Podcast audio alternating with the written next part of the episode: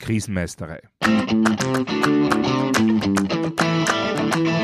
Der Podcast für kompetentes und souveränes Krisenmanagement.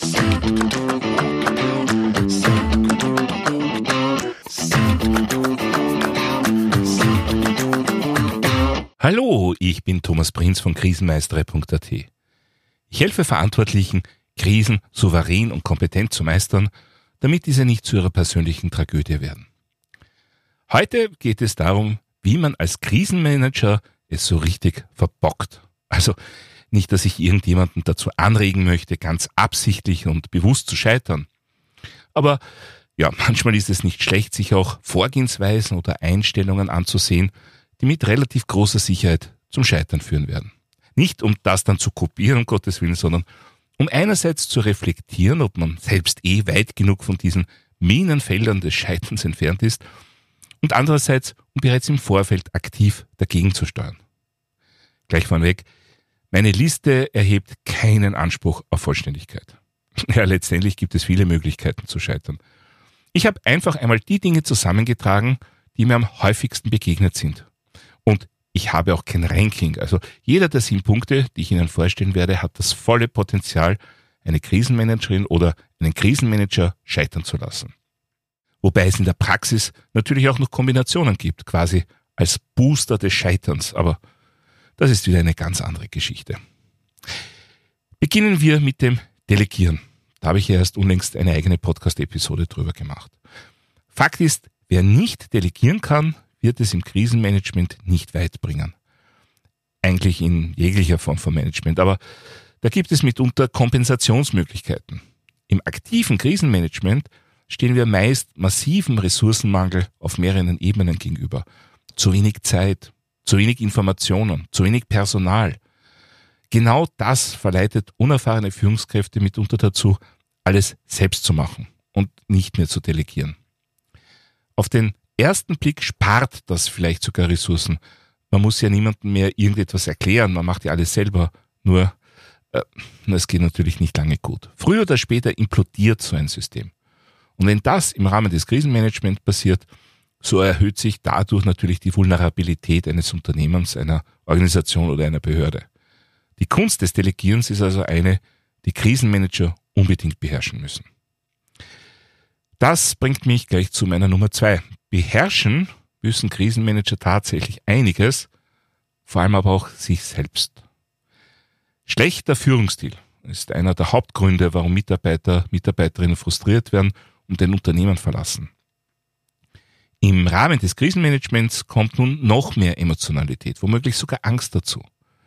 Da wirkt sich sowas verbunden mit dem daraus resultierenden Vertrauensverlust noch stärker aus. Krisenmanagerinnen und Krisenmanager sollten nicht nur einfach nicht schlecht sein, sie sollten in der Lage sein, ihren Führungsstil an die jeweilige Situation sowie an das jeweilige Team, die jeweiligen Personen anzupassen. Ein absolutes No-Go ist es zum Beispiel, seinen eigenen Frust mit der Situation an sich an seinem Team auszulassen. Krisensituationen sind für alle Beteiligten stressig, emotional und ja, letztendlich einfach unangenehm. Krisenmanagerinnen und Krisenmanager sollten da eher einen Ruhepol darstellen oder zumindest Vertrauen ausstrahlen.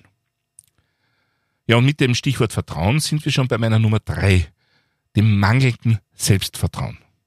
Ja, eigentlich müsste ich genau genommen auch einen Punkt für zu viel Selbstvertrauen in meiner Liste aufnehmen. Denn jemand, der absolut davon überzeugt ist, keinen Fehler zu machen und jegliche Situation absolut zu beherrschen, ist eigentlich genau genommen selbst die größte Gefahr für seine Organisation.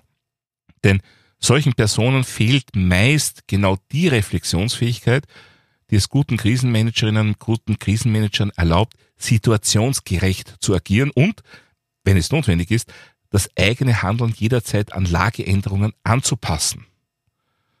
Allerdings erkennt man Personen mit zu viel Selbstvertrauen häufig leichter als solche mit zu wenig. Das liegt einfach daran, dass Erstere meist relativ impulsiv und plakativ auftreten. Solche mit zu wenig Selbstvertrauen sind dann meist eher leise und zurückhaltend. Wo liegt hier das Problem im Krisenmanagement? Vereinfacht gesagt, wenn ich mir selbst nicht vertraue, warum sollten es andere tun? Darüber hinaus führt mangelndes Selbstvertrauen oft zu Entscheidungsschwächen. Notwendige Entscheidungen werden nicht zeitgerecht getroffen oder womöglich gar nicht getroffen. Das führt entweder zum Scheitern des Krisenmanagements oder dazu, dass diese fehlenden Entscheidungen irgendwie kompensiert werden. Entweder von der operativen Basis oder dadurch, dass sich eine informelle Führung etabliert. Und beides ist natürlich nicht optimal. Ja, wenn wir schon bei der operativen Basis sind, mangelnder Pragmatismus wäre meine Nummer vier. Das wären Krisenmanager, die tolle Lösungen haben. In der Theorie. Nur, wie wir alle wissen, das Problem mit der Theorie ist die Praxis. Was nutzt die beste Krisenbewältigungsstrategie, wenn sie einfach nicht umsetzbar ist? Wenn sie Dinge verlangt, die von der Belegschaft nicht umgesetzt werden können, warum auch immer? Wenn sie so komplex und kompliziert ist, dass sie letztendlich niemand versteht. Wer ist es so schön? Nur das Einfache hat Chance auf Erfolg. Und die Geschichte mit dem gordischen Knoten ist zum Beispiel eine wunderbare Metapher dafür. Alle, die versucht haben, das komplizierte Gebilde dieses Knotens mit komplizierten Manövern irgendwie zu lösen, die sind gescheitert. Erfolg hatte letztendlich derjenige, der massiv die Komplexität reduziert und den Knoten einfach durchtrennt hat. Das war vielleicht nicht die eleganteste Lösung, aber auf jeden Fall eine pragmatische und eine, die zum Erfolg geführt hat. Der nächste Punkt auf meiner Liste, der Punkt 5, lässt sich am besten mit Hans Dampf in allen Gassen umschreiben. Krisenmanagement braucht Konzentration, braucht Fokussieren auf das Wesentliche. Immerhin geht es bei Krisen ja immer um etwas, das durchaus existenzbetreuend ist oder zumindest werden kann. Wenn ich das Management einer solchen Krise einer Person sprichwörtlich um den Hals hänge, die ohnehin schon voll ausgelastet ist und die anderen Aufgaben und Pflichten nicht anders verteile, ja, dann kann das nicht gut gehen. Hier braucht es klare Priorisierungen und Fokussierungen. Aktives Krisenmanagement muss immer die höchste Priorität haben. Das kann nicht nebenbei betrieben werden. Natürlich gibt es immer wieder Menschen, die zwar bereit sind, das Krisenmanagement zu übernehmen, im Ernstfall aber nichts von ihren Alltagsaufgaben abgeben wollen. Das ist zumindest problematisch. Wir kommen da sehr in die Nähe meines ersten Punkts auf der Liste, dem nicht delegieren können oder nicht delegieren wollen. Es braucht also in der Vorbereitung auf eine mögliche Krise auch ganz klare Regelungen, was mit den Alltagsaufgaben der Krisenmanagerinnen und Krisenmanager geschieht. Ein reines Draufpacken des aktiven Krisenmanagements, das wird nicht funktionieren. Wenn da maximal für wenige Stunden. Hier braucht es einfach klare Vorbereitungen. Denn wenn das nicht im Vorhinein geregelt wird, dann haben wir, wie so oft, zwei Möglichkeiten. Variante eins: die Alltagsaufgaben werden einfach überhaupt nicht mehr wahrgenommen. Sie bleiben liegen. Das wäre eigentlich die einfachste Variante, so sie möglich ist. Variante zwei: jemand anders übernimmt diese Alltagsaufgaben im absolut notwendigen minimalen Rahmen. Das braucht natürlich wieder laufende Vorbereitung und wird trotzdem, zumindest am Anfang, immer wieder Reibungsverluste herbeiführen. Daher, optimal ist es, wenn Krisenmanagerinnen und Krisenmanager ihren Alltag so gestalten, dass sie sich im Andersfall sofort für eine ausreichend lange Zeit ausschließlich auf das aktive Krisenmanagement konzentrieren können. Ansonsten führt uns das auch gleich zu meinem Punkt Nummer 6, der mangelnden Achtsamkeit. Zu der kann es durch verschiedene Umstände kommen. Eine mögliche Ursache wäre, dass Krisenmanager ihre Aufgabe nicht ernst nehmen und daher sich nicht wirklich voll einbringen, nicht in der Lage leben und damit nicht die Qualität abliefern können, die nötig wäre. Krisenmanagerinnen und Krisenmanager müssen während der aktiven Phase voll im Hier und Jetzt der Krise mit allen ihren mentalen und physischen Fähigkeiten agieren. Dazu muss man die Sache zuallererst einmal ernst nehmen. Gleichzeitig braucht es aber auch eine gewisse professionelle Abgrenzung. Was meine ich damit? Wenn ich mich als Krisenmanager primär einmal vor meiner eigenen Zukunft fürchte und mir mehr Sorgen um meinen eigenen Job, also um die Existenz der ganzen Organisation mache, ja, dann werde ich weder besonders kreativ noch ausreichend flexibel an die Problemlösungen herangehen können. Oder zumindest nicht leicht. Dazu braucht es ein vollständiges, achtsames Einbringen in die Krise, die es zu bewältigen gilt. Selbstverständlich ist das nicht einfach und meist auch nicht zu 100 Prozent zu erreichen. Wir sind nun mal Gott sei Dank alles nur Menschen. Aber die Prioritäten der Fokus müssen passen. Und ich muss mich, vor allem auch mental, auf diese Herausforderung vorbereitet haben. Mangelnde Vorbereitung, das ist mein siebter Punkt auf der Liste. Und diesen Punkt gibt es gleich in mehreren Geschmacksrichtungen. Mangelnde Vorbereitung des Teams, mangelnde Vorbereitung der Pläne, der Organisation, des eigenen Wissens, der eigenen Persönlichkeit. Und da würden uns allen sicher noch einige Unterpunkte einfallen. Das Problem mit der Vorbereitung ist halt, wenn eine Krise bereits eingetreten ist, dann hat man keine Chance, die mangelnde Vorbereitung nachzuholen. Als Krisenmanagerin bzw. als Krisenmanager bin ich sicher oder zumindest hoffentlich in allen wichtigen Vorbereitungen meines Unternehmens, meiner Organisation bzw. meiner Behörde eingebunden. Aber das alleine reicht nicht. Man muss sich auch selbst immer wieder weiter vorbereiten.